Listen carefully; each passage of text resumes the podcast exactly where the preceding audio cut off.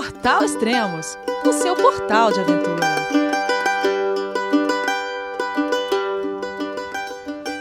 Bom dia, boa tarde, boa noite. Bem-vindos ao Extremos, o seu podcast de aventura. Hoje iremos lançar uma nova ciclo expedição com cobertura do Extremos. Você poderá acompanhar através de fotos, vídeos, artigos e, claro, através dos podcasts. E o melhor de tudo, esta ciclo expedição vai durar dois anos. Então vamos conversar com ela, com a Júlia Irata. Olá, Júlia, tudo bom? Tudo bem, Elias? Como você tá? Tudo bem.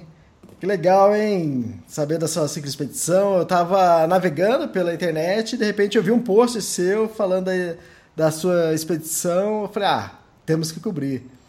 E, em primeiro lugar, onde você está nesse momento? Bom, agora eu tô no sul da Flórida, no sul dos Estados Unidos, em Miami. Estou é... no meu QG é, improvisado, é, terminando de montar a bicicleta, estudando um pouco de mecânica e fazendo contatos para começar a viagem em breve. Legal. Diz o seu roteiro qual que vai ser? Então eu vou sair lá do extremo norte da América do Norte, de uma, de uma baiazinha, uma cidadezinha, uma vilazinha chamada Prudhoe Bay. É, vou descer pela costa oeste, quase inteira dos Estados Unidos. Entro no México, passo pela América Central, aí espero que, é, não sei ainda se pelo continente, provavelmente pelo continente, mas eu queria muito dar um pulinho nas ilhas, Uhum. E depois desço pela costa oeste da América do Sul também, até o extremo sul da América do Sul, um pouquinho depois da Terra do Fogo, ali da, na Argentina. Ah, legal. E como, qual o nome da sua ciclo expedição? Estou chamando o projeto de Entre Extremos das Américas, porque eu vou de um extremo, o extremo norte ao extremo sul continental. Ah, legal. E o sentido que você vai fazer é de norte a sul, né? Que norte a sul, é isso. na descida todo santo ajuda, né? É, tô contando, contando com isso, tô contando com, com a descida. Não, mas é, porque é mais lógico pensar de, saindo do Alasca para Ushuaia, né, para Terra do Fogo, do que ao contrário? Puta, bem legal você perguntar isso, porque é, eu tenho um, um, esquema de funcionar muito, muito meu. Uhum. Indo do norte para o sul, eu tenho a sensação de que eu estou indo para casa. Ah, legal, fantástico, é verdade, hein? Então eu, eu vou, vou nesse sentido. Eu acho que se eu estivesse pedalando ao contrário, eu a sensação de estar tá me afastando de casa, não sei. Não sei, é, é, tem a ver com o funcionamento meu, né? A viagem a viagem de cicloturismo, principalmente, né, a viagem de bicicleta, acho que qualquer viagem de aventura, ela tem muito do, do fator psicológico, e cada um sabe como funciona melhor, né? Uhum. Eu, meu tem esse fatorzinho, saber que eu estou indo em direção é, ao que eu chamo de casa, que na verdade não é um lugar físico, é um, são as pessoas que estão que aí, é, me ajuda a pedalar mais forte, a descida fica mais forte. depois, depois você me conta se é descida, realmente. Ai, nem me conto, nem te falo, viu? É, legal.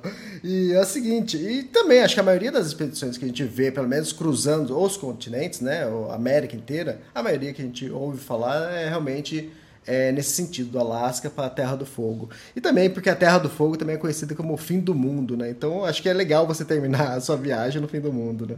É, não é verdade. Acho que ir, pro, ir do, do norte para o fim do mundo é mais fácil do que sair do fim do mundo, né? Exatamente. E agora me explica uma coisa: por que bicicleta? Putz, a bicicleta é o modal de deslocamento mais fascinante que eu conheço. Uhum. Tudo nela depende só de você. A mecânica da bicicleta é relativamente simples, então ela te dá uma autonomia de, de, de deslocamento que eu acho fascinante. Então, eu não, eu não teria outra. Eu não pensaria em outra coisa que não fosse a bicicleta. Por que não faz a Além... pé, de 4x4, de barco, de avião? outro dia eu fui até o mercado aqui, é uma quadra. Uhum. Mas a bike estava tão fácil, pedalar é tão gostoso, o vento no rosto, a, a sensação de você de você pedalar e, e ter um deslocamento só teu. Uhum. É, sei lá, eu, eu, é difícil de explicar, mas a, a bicicleta tem um, essa mecânica é muito é muito especial, é muito, acho que tem remete um pouco infantil também, eu não sei, mas é, é eu curto muito andar de bicicleta, eu, eu gosto mesmo do o conforto. Essa bicicleta atualmente que eu tô é uma bicicleta relativamente velha, ela não é nova, uhum. mas ela me dá tanto conforto eu me sinto tão confortável nela, eu chamo ela de borboletinha, né? É. É, ela, ela, eu me sinto tão confortável na borboletinha que, que, que de verdade eu não pensaria em ir de outro jeito. Ah, legal. E vem cá, agora, e por que você escolheu esse roteiro? Pô, o mundo é tão grande, que, que, o que te fascinou em fazer atravessar as Américas ainda? E vem cá, e sozinha? Eu. Porque as Américas, né? Eu, como americana, uhum. né, sul-americana, conheço muito pouco do meu continente. Uhum. Aliás, acho que nós, como, como americanos, conhecemos pouco né, do, do, continente. Acho que a gente incorporou essa ideia de, de que a América é o novo mundo mesmo, sabe? Uhum. Então, aqui é, não, não, não tem nada para se conhecer. Parece que o novo o novo você descobre. E aí eu, eu acho que esse negócio do, de não conhecer a América, para mim, é, me incomodava. Me incomoda ainda. Então, conhecer a América é uma coisa que eu queria muito. A América Latina, especialmente. É que você morou na Europa, né, um tempo, né? Então, acho que te incomodava é isso, que o pessoal, acho que talvez conhecia mais a América do que você.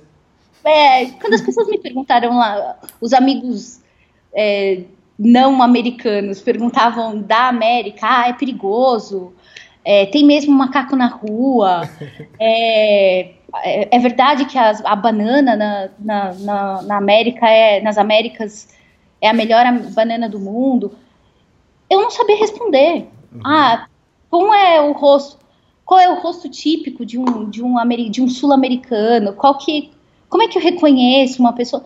Eu não sabia responder direito, porque a América tem tantas facetas, tem tanta, tem tanta coisa aqui que, acontecendo que, que eu não que eu não, não sabia responder. Eu fiquei um pouco envergonhado, não vou mentir, viu, de uhum. não saber falar do meu próprio continente. Entender a América como um continente só, as Américas como um, como um bloco só, é uma, é uma, é uma ideia que eu tenho será que a gente não, não tem algo em comum como, como americano? Né? Então, será que a gente pode se chamar de americano como não o norte-americano, né? Ah. Atualmente a gente fala norte-americano, é o norte-americano. Por que a gente não pode incorporar essa, essa identidade de, de americano? Eu acho, eu acho que aqui tem muito, tem muita coisa ainda pra gente. Eu queria entender um pouco mais legal. Eu já encontrei muita gente também nas minhas viagens, que eu conversando, né? E o pessoal, ah, eu conheço o Brasil, legal, eu já fui para isso, para isso. E aquele tipo, né? O viajante, quando vem a primeira vez, ele já lava, né? Faz aquela, aquele trajeto o Brasil inteiro.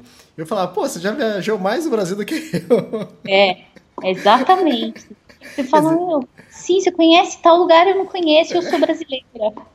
Verdade. E quais são suas experiências com cinco viagens?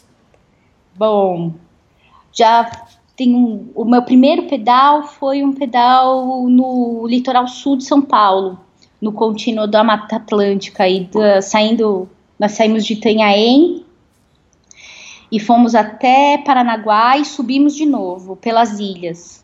Um isso pedal.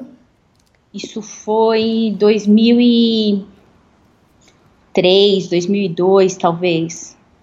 Eu não, não tenho agora de cor assim. Uhum. Aí depois fizemos uma viagem pelo Nordeste do Brasil, em pleno verão, temperatura de 45, 46 graus, uma loucura assim. Pela estrada, eu não sabia se o sol vinha de cima ou se vinha de baixo, de, de tão quente que era. E saindo de Maceió e indo até João Pessoa Uma, uma viagem bem legal também. Foi um grupo maior, com bastante gente fazendo pela primeira vez a via uma viagem. Aí depois fiz uma é, no Marrocos, saindo de Marrakech e entrando por Ceuta na Espanha, fazendo a Costa do Sol até Marbella. Esse pedal foi um, um pedal de um mês e pouquinho ah, também. Foi bem legal. O Marrocos foi o primeiro, foi o primeiro país africano que eu conheci. Sim, foi fascinante. Fiquei apaixonada pelo Marrocos. É, aí depois um pouquinho de Turquia, numa dobrável. Fizemos ah, uma. Legal. Numa, na, pela primeira vez estava pegando uma bicicleta dobrável, eu tinha quebrado quebrado o tornozelo, Aí acho que aí explica um pouquinho. Eu quebrei o tornozelo na Itália, uhum. Num, depois de uma festa, um degrau bobo, quebrei o, o tornozelo. Meu, depois de um tempo era muito mais fácil pedalar do que andar. Uhum. Pedalar era muito mais confortável do que andar. Então a bicicleta virou quase minha muleta. Nessa viagem foi quase minha muleta. O que é um pouco parecido com o que aconteceu agora. Eu quebrei os dois tornozelos em novembro. Caramba, recente. Recente. E comecei um intensivão de, de fisioterapia para poder. Fiquei dois meses com o pé para cima, sentada. Engordei pra caramba. E, e, e aí comecei a, a, fazer exercício e o exercício era totalmente focado no pedalar. Aí, quando eu peguei a bike pela primeira vez, pedalar é muito mais confortável do que andar. Tá, mas muito você tá recuperada? Tô, tô, tô recuperada. Ah, tô tá. recuperada. Vou, vou, vou conseguir. É, porque a Carol Emboava, quando ela começou a cicloexpedição dela, ela também era recente, ela tá falando que o, o, joelho dela doía, tudo. Eu falei, meu Deus, e agora? E ela foi assim, nos primeiros dias ela falou que ainda estava continuando doendo, depois foi, foi se adaptando. É, o bom do, do ciclo da cicloviagem é isso, né? O treino também acontece, o teu corpo vai se habituando também ao longo da, da viagem, né? O Aldo, o, o Aldo do, do Mochile Bike, ele, ele pedala ele, ele treinou pra caramba antes de pedalar, né? Uhum. Mas o corpo dele mudou completamente ao longo da viagem. Sim. A experiência me diz que, sei lá, a minha experiência, pelo menos comigo, com o meu corpo, mostra que boa parte do meu, do meu condicionamento, do meu, do meu treino acontece mesmo durante a, a, a viagem. Ah, legal, vamos aproveitar então que esse é o primeiro podcast para a gente te conhecer melhor. Fala quantos anos você tem, de onde você é, onde você morava, onde você nasceu, você trabalhava com o quê, onde trabalha. Eu sou, eu sou de São Paulo, na verdade sou de São Bernardo. Tá, você, é você é oriental, você é japonesa? Eu sou japo-maranhense, porque meu pai é descendente de japonês uhum. e minha mãe é maranhense. Uhum eu tenho esse, eu tenho esse joguinho, eu tenho essa diferença. As pessoas, imagina, quem olha para mim e fala assim, eu falo que eu sou brasileira, as pessoas ficam totalmente confusas. Uhum. Sim, né? Essa cara, eu não tenho cara de nada, eu sou estrangeira em qualquer lugar. No, no, Japão você não é japonesa. É, inclusive no Japão eu sou japonesa. E, e eu sou, então, eu sou mestiça, né? Minha mãe é maranhense, de uma cidadezinha chamada São José dos Leocádios. Meu pai é, de, é, nascido em São Paulo, mas meus avós são, são japoneses. Então, eu sou a segunda geração no Brasil. E eu sou de São Bernardo, tenho 36 anos, sou bióloga, que é uma parte importante dessa viagem. É, é o fato de eu ser bióloga, bióloga e ecóloga. E sou professora também, professora de biologia e, de, e biologia da conservação. E que mais? Tá, mas você estava tá lecionando? Até quando você lecionou? Até o final do ano passado estava lecionando. Sinto. É, acho que uma das, das minhas mais difíceis decisões des, na decisão da viagem foi decidi sair da sala de aula, porque eu sou realmente apaixonada pela sala de aula. Uhum. Acho que é, acho que é isso. Adoro bicicleta, mas sou uma preguiçosa, uma bagunceira. Como vai ser isso na viagem? Isso é um fator importante na viagem. Depois a gente vai até é. falar isso. Deixa isso mais para frente, depois a gente vai falar sobre é. organização, sobre dinheiro, sobre várias coisas que é necessário para manter uma cicloviagem saudável, né? É isso aí. É, bom, para manter um projeto desse saudável, realmente precisa se conhecer, no mínimo. É. Ou, pelo menos, se for bagunçado, uma bagunça mais organizada, né? É. Legal. Esse negócio de ser bagunceiro, é legal você saber que você é bagunceiro, principalmente porque você fica atento ao quanto você precisa se organizar. Uhum. Você já sabe como que você, como você funciona. Então, saber como você funciona é, é fundamental para você poder se melhorar. Então, justamente por eu ser bagunceira, eu preciso ficar muito atenta com as questões de organização. Então, eu tento. É, legal. E me diz uma coisa: o que você está deixando para trás? Por que você está fazendo eu... essa viagem? Eu tô deixando de. de. Bom, o que, que você quer saber exatamente? eu não quero saber de nada, eu só fiz uma pergunta. Sacanagem, não. E essa pergunta estava no roteiro antes da gente conversar, fazer o off. Depois que eu fiquei sabendo algumas coisas, eu falei, opa, isso aqui se encaixa aqui nessa. é. Não, porque assim, é o seguinte, então tá bom, vou ser mais claro, vai. Todo mundo vai. tem um motivo. Mundo tem um motivo para fazer uma viagem. Ninguém acorda, ah, vou pegar a mochila e vou viajar. Tem, sempre tem um motivo. O que, o que tá. te motivou a viajar? O que, que você deixou para trás? Eu vou te falar, não foi um motivo, foi um pontapé. Tá? De quem? Foi um pontapé. De quem é o pontapé?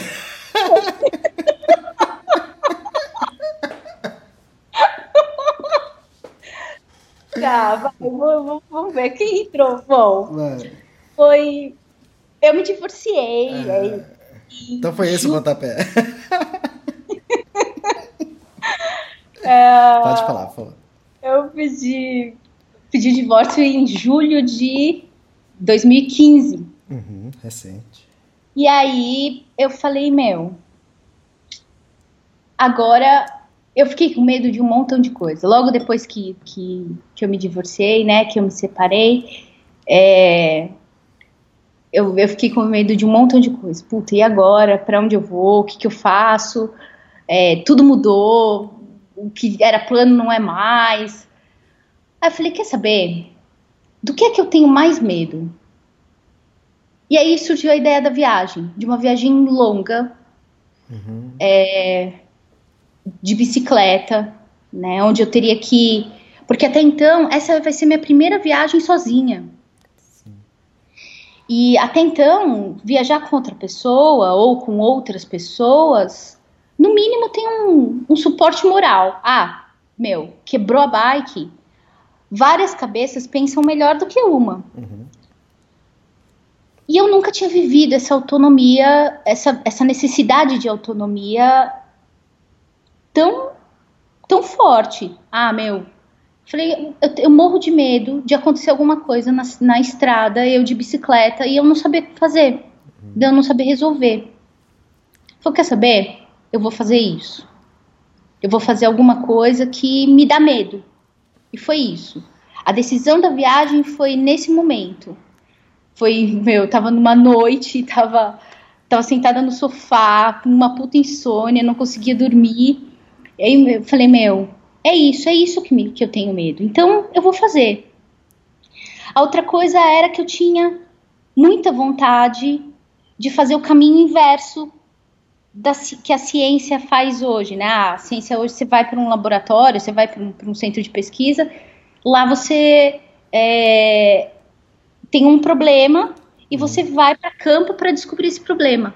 Eu queria muito fazer como os naturalistas do passado uhum. faziam, de fazer o contrário, de ir para campo, ver um problema e voltar para a pesquisa e pesquisar Falei, poxa, hoje não tem, o esquema de ciência hoje não permite que você faça isso. A gente não tem tempo para isso, né? Então, agora eu tenho, eu permiti, me permiti dar tempo, me dar o tempo de pesquisar o que, de ter uma dúvida real no campo. Por isso, 50 parques que eu vou passar de um extremo ao outro. Que eu não falei, né? Então eu vou, eu vou do extremo norte da América do Norte ao extremo sul da América do Sul passando por 50 unidades de conservação, 50 parques. Vai dar mais ou menos uma média de três parques por país. Então, a ideia é ver como cada país trata suas florestas, suas áreas protegidas, suas áreas que precisam ser protegidas, a sua biodiversidade. Fantástico. E isso também, também é uma forma de se conhecer melhor, se reencontrar, reencontrar na vida. O que, que é a viagem? Ah, Elias, eu acho que, meu, é, me reencontrar. Ah, claro, né, meu, a gente pedalando, pedalar é uma meditação. Eu acho que como qualquer qualquer outro esporte, né, em que você precisa ficar você com você mesmo, é um tipo de meditação. Pedalar é uma meditação. Toda vez que eu baixo que eu, que eu baixo a cabeça, né, e, e pedalo, é, eu sou quase que é, obrigada, não que eu seja, mas eu sou quase obrigada a estar tá comigo mesma. Uhum. E não tem como fugir. Você não tem como fugir de você. Eu não sei se o que, que eu vou descobrir nesses dois anos, nesses próximos dois anos. E de verdade, eu, eu tô muito. Eu parei de pensar nisso, porque eu tava ficando super aflita. As pessoas, quando vêm falar comigo, falam assim: nossa, você vai voltar super diferente. Uhum. É, mas se eu ficasse em casa, eu iria estar tá diferente em dois anos. O lance é quão diferente e para que lado eu vou. Uhum. Então, eu não estou muito pensando nisso, porque acho que não.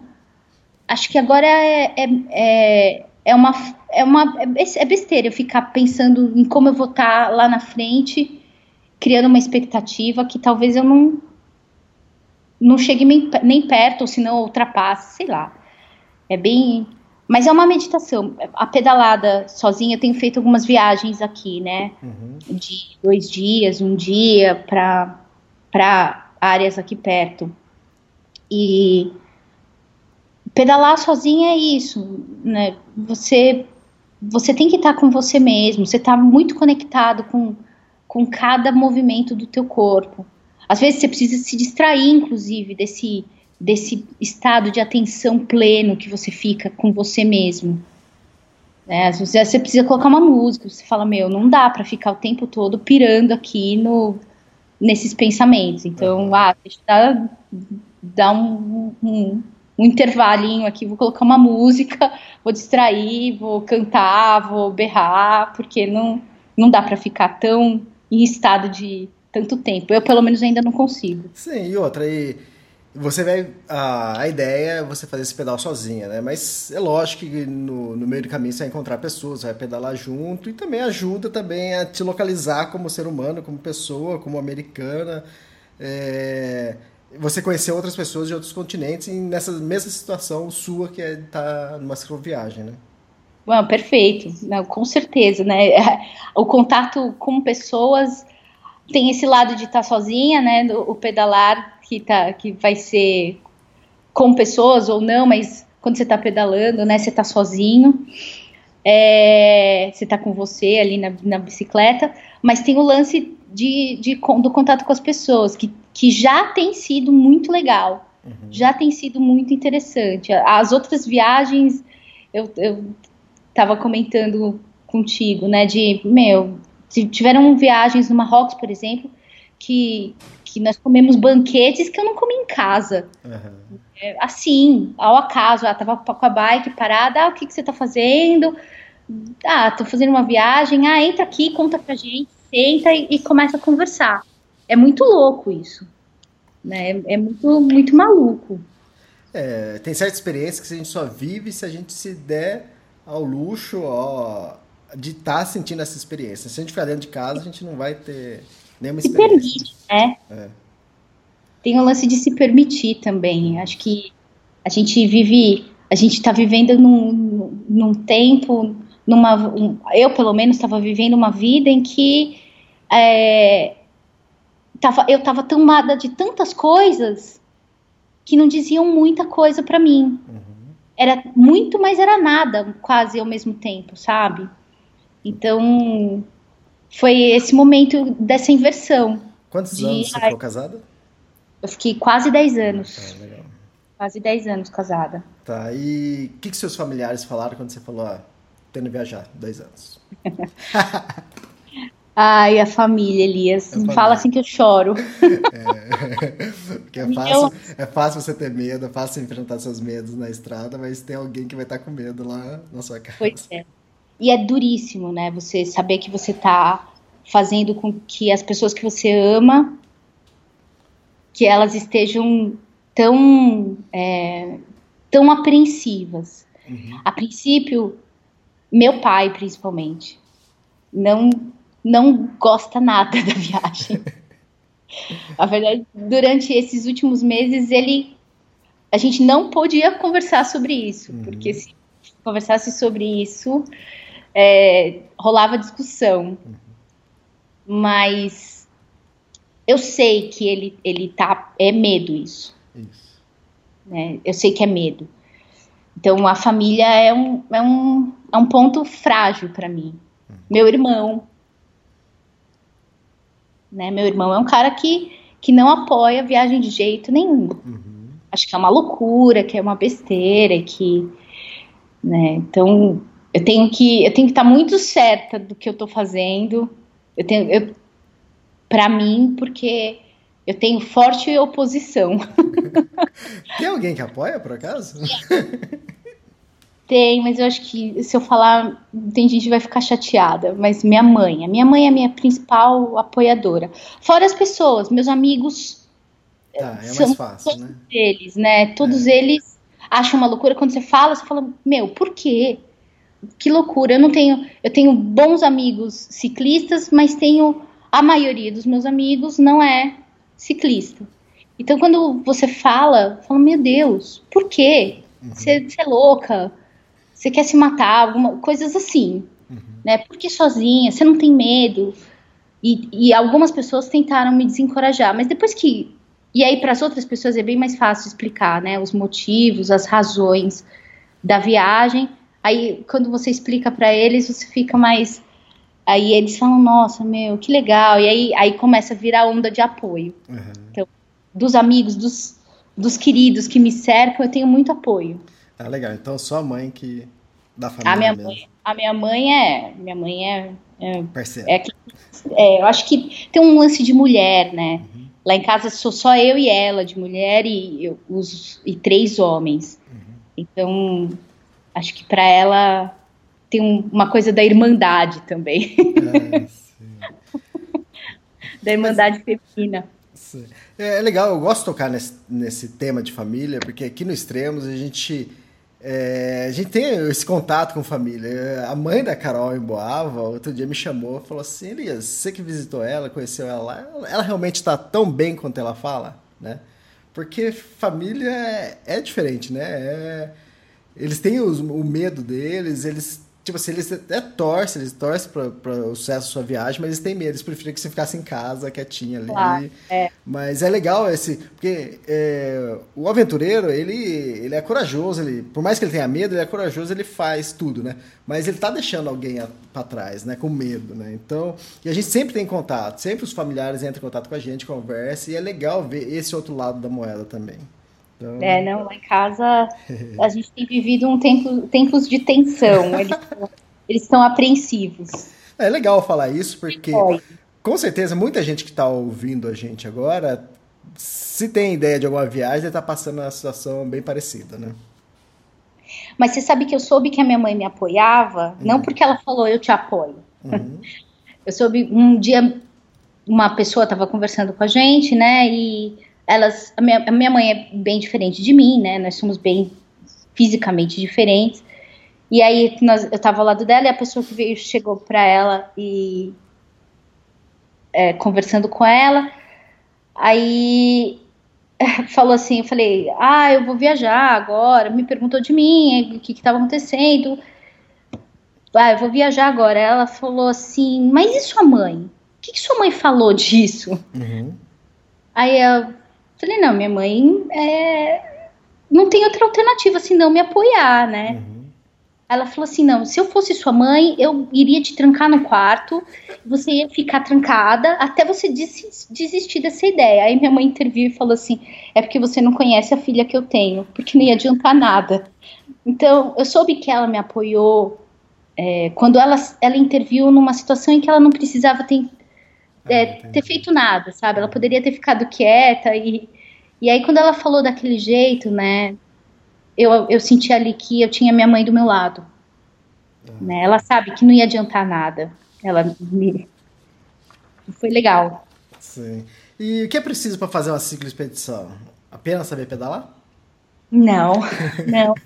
Mas não precisa de muito mais, não, viu, Elias? Uhum. A ideia do, do projeto Entre Extremos, né, do, do Extremos das Américas, é é mostrar que a gente pode, que mulheres podem pedalar e que qualquer pessoa pode pedalar, né? Tem muitos homens fazendo expedições pelo mundo de bicicleta, mas é possível fazer e não precisa ser uma de dois anos, pode ser uma de uma semana, três dias, começar com menores, indo para um mês, dois meses. Precisa de planejamento para uhum. grana, grana principalmente né? Precisa de um certo planejamento. A logística, a organização. E aí. Porque, você também não pensou nessa viagem semana passada, né? Você já, esse já vem de quando essa?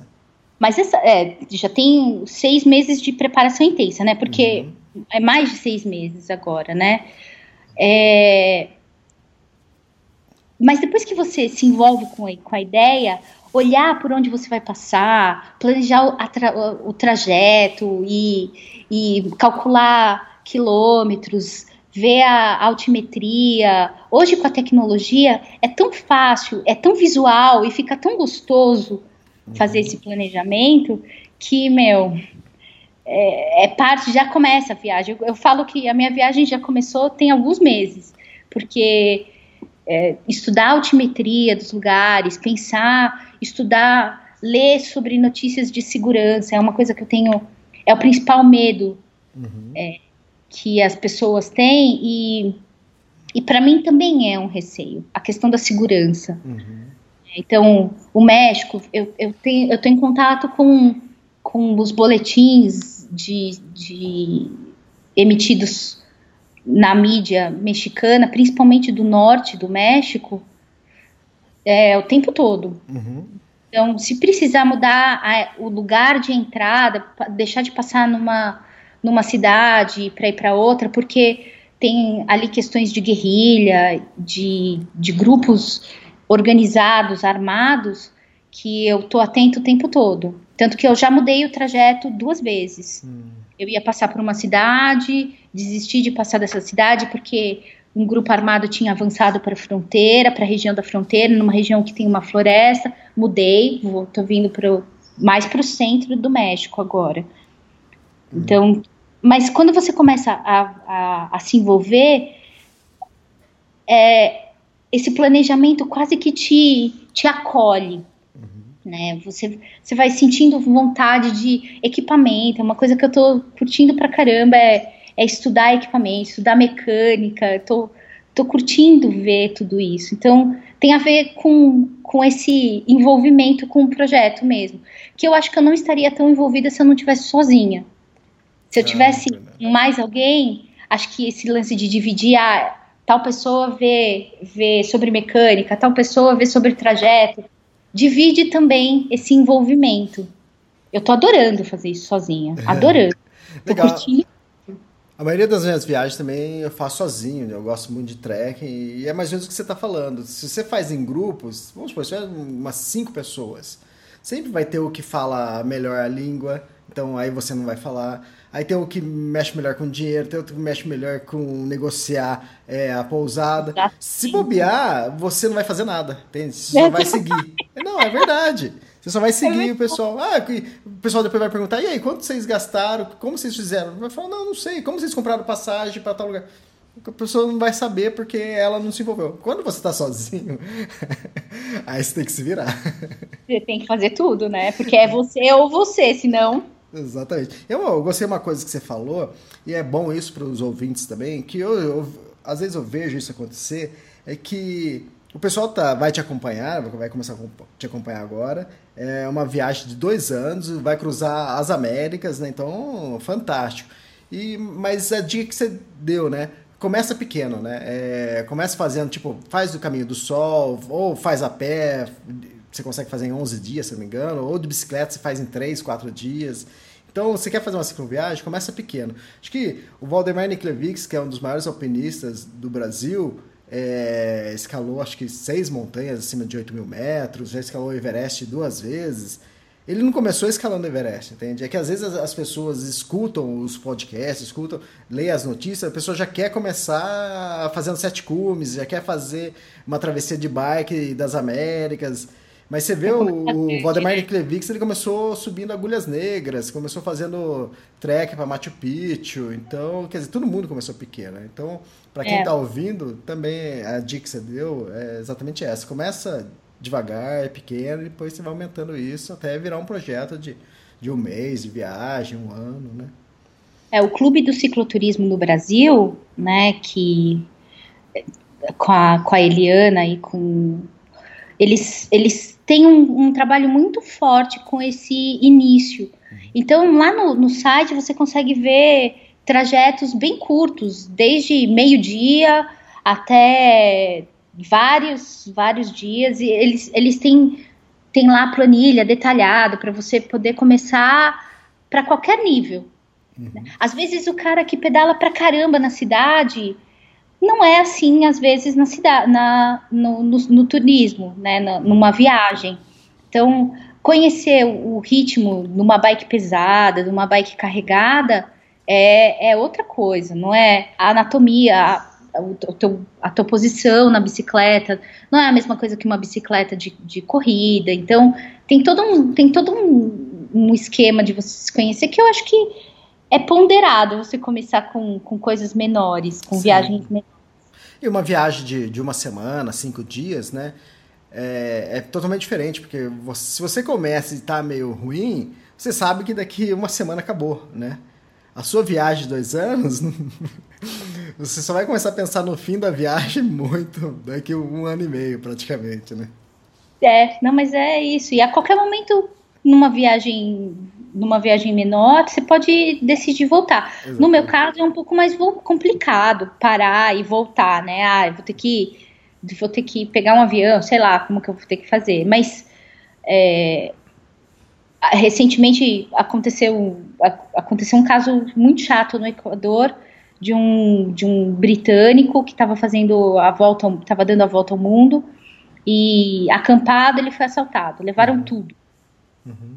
Ah, nesse caso, para. Ele foi super. Ele falou: para, é hora de parar e voltar. E voltou numa boa.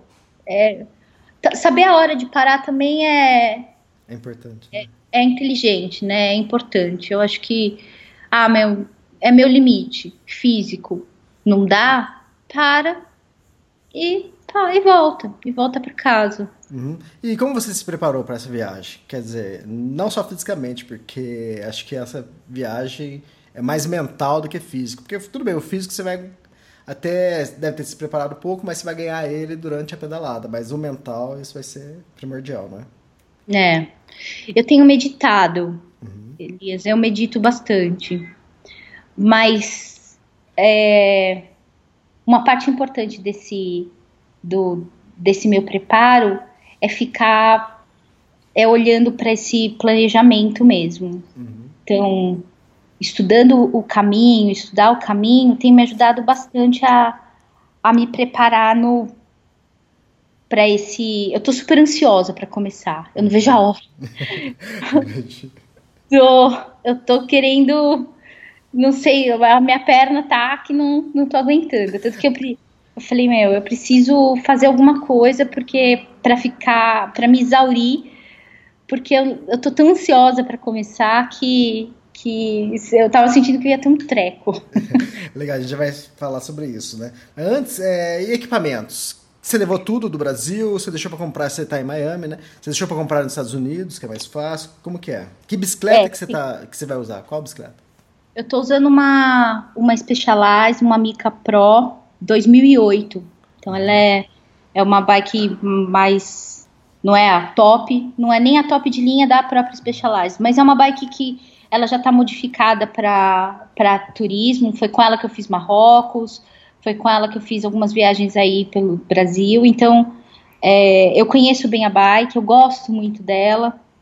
Conheço agora, conheço bem a mecânica dela, então tô, tô muito familiarizada, me sinto muito confortável com essa bike. Ela tem algumas modificações que eu já trouxe do Brasil. Uhum. Então, o, o, próprio freio dela eu mudei, é, é, o, um pouco da, da anatomia dela, da, da, do, da ergonomia dela também está um pouco alterada, mas é, é uma bike que eu trouxe daí. Mas se você vai usar alforge, vai usar bike trailer, o que, que você vai usar? Não, vou usar diferente do Cavalari, né? O Cavalari uhum. o bike trailer, eu vou usar quatro alforges. Ah, Ele teve problema, inclusive, né? Eu, eu juro que eu fiquei tentada a ter o bike trailer, porque é, a questão de arrumar o alforge é uma coisa que me irrita muito. porque ele é pequenininho, então precisa... Mas eu, como boa menina, adoro se tem espaço, eu coloco coisa. Uhum. Então, eu preciso me policiar muito com isso. Os afortes são ótimos. Sem contar que o, o bike trailer é um, é um problema mais. O próprio Cavalari teve problema. Uhum. O próprio o Tom fazendo o Thomas. É, ai, eu não lembro o sobrenome dele, mas o Thomas fazendo é, o Oriente Médio também teve problema com bike trailer. Tem vários relatos de problema com bike trailer. Então, eu, claro, dependendo do trajeto que você vai fazer, o caminho que você vai escolher, as estradas que você vai percorrer, é, o bike trailer pode ou não ser uma boa opção. Eu estou escolhendo por não. Estou uhum. usando, vou usar quatro alforges, dois de 20 litros é, na frente um de um e dois um pouco maiores atrás. É, esses quatro eu tô comprando aqui. Eu, o, os meus estavam velhinhos, já estão meio rasgadinhos, então eu, eu vou deixar para algum amigo que queira que queira acompanhar, fazer uma viagem mais curta. Então, estou comprando quatro alforjes totalmente impermeáveis, são os alemães Orlieb, é, tô levando uma bolsa de guidão também, com bom volume, são 16 litros, uhum. para equipamento eletrônico, tudo impermeável. São todas completamente impermeáveis. Eu não vou usar capa. Mas estou trazendo barraca, é, é, equipamento de para dormir, praticamente eu estou trazendo tudo, tudo daí. O que eu estou comprando tudo novo é, são, é a cozinha, uhum. porque eu tinha. A minha cozinha era muito.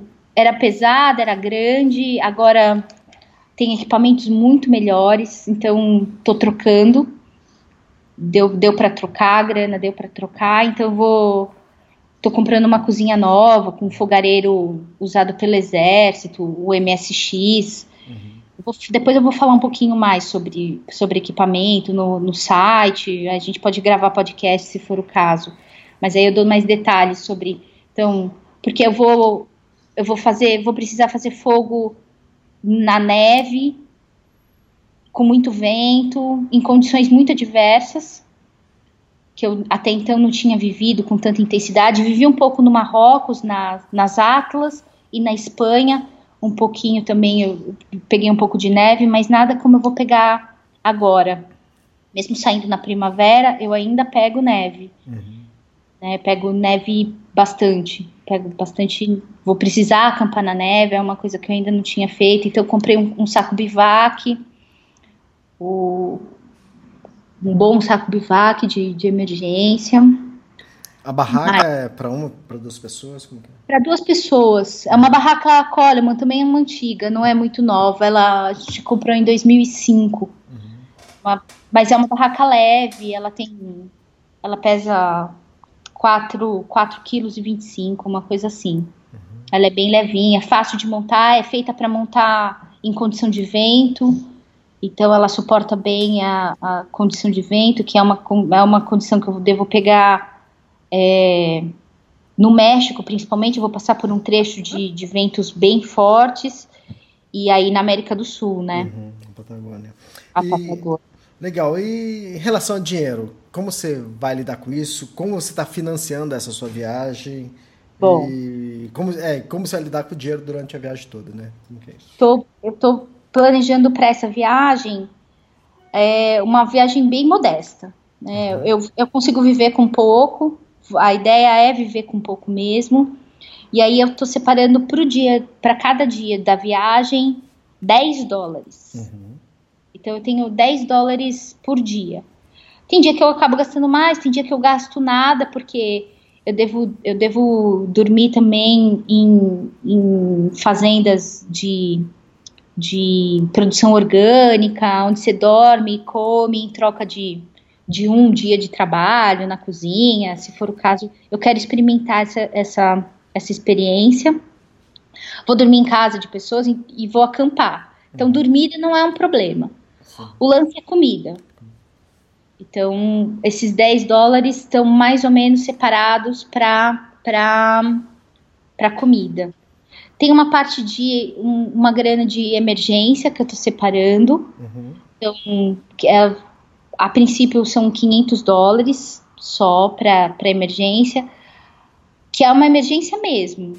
Então, ou médica, ou. É, precisa voar. É, precisa voar. Uhum.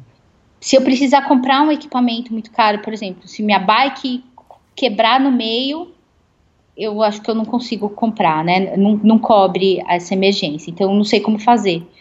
Mas é, é essa, é essa grana que eu tenho a princípio. Ao longo do caminho, eu vou tentar patrocínio, ajuda financeira de empresas. Então, essa, é, essa é, é, assim que eu começo, com 10 dólares por dia e uma grana de emergência de 500 dólares, que não é muito, né?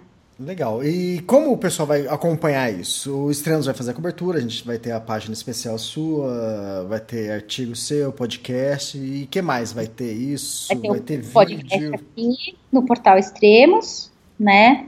Uhum. Vai ter a, a página, no, a fanpage no, no Facebook, tem um, o perfil do Instagram, Twitter e do Pinterest, e é por ali que vai estar tá saindo também eu, onde eu vou estar publicando também os vídeos é, do YouTube. Uhum. Então, nesse primeiro ano, a gente vai, vai postando vídeos menores, é, mas a partir de janeiro de 2017 vai ter uma websérie. Uhum.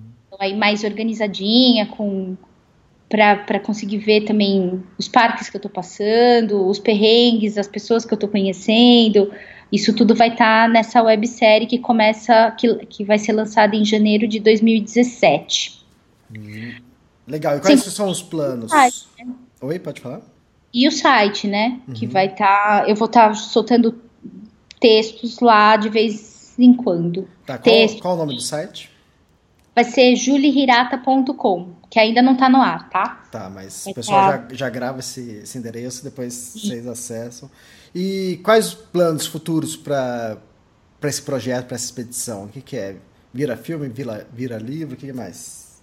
Se tudo der certo, sai um documentário é, produzido pela Eda Filmes, uhum. da Sâmia e do Radamés, e uh, vai ter um livro. Aí o livro não sei ainda como que vai ser, mas vai ter o livro também. Então vai ser a websérie, o documentário e o livro. Fantástico, perfeito, completinho. E tem depois, quem quiser acompanhar visual, vai ter o filme, o documentário. Depois vai ter livro e também tem um podcast para quem quiser ouvir. Então, isso. Completo. E vai ter a websérie também, que Isso. aí poder interagir com, com mais os videozinhos, soltando no. Eu ainda tô aprendendo esse negócio de YouTube. Eu não era uma usuária de YouTube muito. Agora eu tô aprendendo. Ah, legal. E agora me diz uma coisa, que a gente tava falando, você falou que tá louca para começar a pedalar, mas por que você não começou a pedalar ainda? Você tá já aí no meio do caminho, né? Você tá em Miami. E quem está esperando é. para pedalar, para começar? Eu tô começando esperando o Alasca. tô esperando o Alasca dar uma brechinha lá. Então, esse, esse é um tempo em que é, tá muito frio ainda lá. E eu quero sair ainda no frio, quero sair ainda na, na época da, da aurora boreal, que a temporada é prevista, é mais ou menos pensada até dia 20 de abril. Né, é, tudo indica que é mais ou menos até esse período que é possível ver a aurora boreal com, com, com todas as cores. Mas também eu tenho um pouco de receio dos ursos. eu, tenho, eu tenho um pouquinho de receio deles e eu vou passar por áreas bem, bem áreas de e eu vou, eu quero pegar antes deles saírem da hibernação. Eles estão hibernando agora. Uhum. Então eles começam a acordar agora meados de abril. Uhum. Então eles começam e deve eles acordar com... com fome, né? É, eles, eu sei que. Mas parece que nessa época também eles ah, eles estão menos. Tem um lance de, deles estarem, apesar de eles estarem caçando, eles estão muito atrás das caças e as caças ficam mais mais para o interior, por onde eu não vou passar. Então a ideia é que as, a, o grupo de, de, de presas desses afastem os ursos do meu caminho. Não sei. Vamos, vamos ver. Vamos ver se os, os, os biólogos estão certos nesse sentido. Eu estou seguindo um pouco dos estudos que, que eu li sobre, sobre os ursos lá de cima. Ah, legal. Ó, hoje é dia 15 de março de 2016, né? Agora meio-dia. E a ideia, quer dizer, aí agora no hemisfério norte é inverno, né? Então Isso. o inverno deve acabar agora dia 21, 22 de março. Então é, você está esperando essa. Você está exatamente esperando uma janela de bom tempo. Quando o tempo começar a melhorar, parar de nevar, porque eu vi que você postou no, no na sua fanpage esses dias que é, você está esperando essa janela e tá as notícias é que está nevando bastante agora. É, então, quer dizer, é. a ideia mais ou menos que você parta é final de março, início de abril, é isso? É isso, eu estou querendo chegar no Alasca lá para abril. Uhum. Então, para começar. E aí, de, a partir do momento que eu chegar lá, eu fico acompanhando, acompanhando os boletins meteorológicos para poder ir lá para Prudhoe Bay. Uhum. É, você está em Miami. O que, que, você vai fazer até para chegar a Prudhoe Bay? Eu devo voar até Fairbanks ou Anchorage, já no Alasca. Anchorage é a maior cidade do Alasca. Fairbanks é um pouco mais ao norte, mas é uma cidade grande também. Eu devo ir eu, eu gostaria muito de chegar até Fairbanks. Chegando lá, eu pego. Eu tenho duas Fairbanks, de... para quem está ouvindo, acho que deve conhecer bem por causa do filme Na Natureza Selvagem, né? ah, sim, eu vou passar, inclusive, perto do ônibus mágico. Ah, que fantástico. O Denali Park, Denali Park é um dos. Do, é o lugar para onde o personagem do filme foi, né? Isso, exatamente. Então, eu, eu, vou, eu passo ainda, eu vou mais para cima, mas eu, eu, o Denali Park é um dos parques que eu quero parar e estudar. Hum, legal. E é o seguinte, partindo de Prudhoe Bay, você tem, quer queira, quer não, você tem um tempo para sair do Alasca, né? Porque senão daqui a pouco volta o outono, inverno e te prende normal. Então, ah, não, eu tenho que sair, eu não, eu não posso sair antes até junho é o, é o, não tem jeito, tem que sair. Uhum. Então, mas é, é, realmente o Alasca. Eu imagino que abriu essas janelas de bom tempo ou pelo menos de possíveis de pedalar comecem a, a ficar mais amplas. Uhum. Então aí eu consigo pedalar mais dias sem precisar ficar acampada muito tempo no, no meio do nada na neve sozinha. Então, porque lá de Prudhoe Bay até o Denali Park, é a estrada que conhecida como a estrada mais perigosa do mundo. Com o trajeto de tem bastante trajeto de caminhão de de caminhão de combustível, porque Prudhoe Bay é uma ba é uma baía de onde o combustível chega das plataformas do Ártico. Uhum. Então elas eles chegam, os caminhões abastecem e descem. Essa época a estrada é uma grande uma grande plataforma de gelo. Então é super perigoso. Eu inclusive preciso de autorização e eu só consigo essa autorização com uma janela maior. Então eu já estou em contato com, com a concessionária, né, que cuida aí da estrada e com a polícia local, que é quem quem, regula, quem é, organiza essas autorizações, quem emite essas autorizações. Então, a partir desse, desse trecho, eu preciso da janela não só para não para partir, partir em segurança, mas também para conseguir autorização. Legalmente, eu preciso dessa, dessa autorização para circular nessa estrada de, de, de veículo não motorizado. Uhum. E seguinte, é, então quer dizer que você espera que no máximo até dia 20 de abril você comece, né? É isso? É isso. Eu é quero legal. até dia 20 de abril tá lá. Tá, já. E também vai ser daqui a um mês, um mês e meio, e é mais ou menos é o tempo que a gente leva para gravar um, um, próximo podcast. Com certeza o próximo podcast você já vai estar tá na estrada, já vai estar tá uma, duas, três semanas já na estrada e já vai estar tá podendo contar um pouco da experiência em loco, né? Eu espero que sim. Com certeza o próximo podcast já é do Alasca.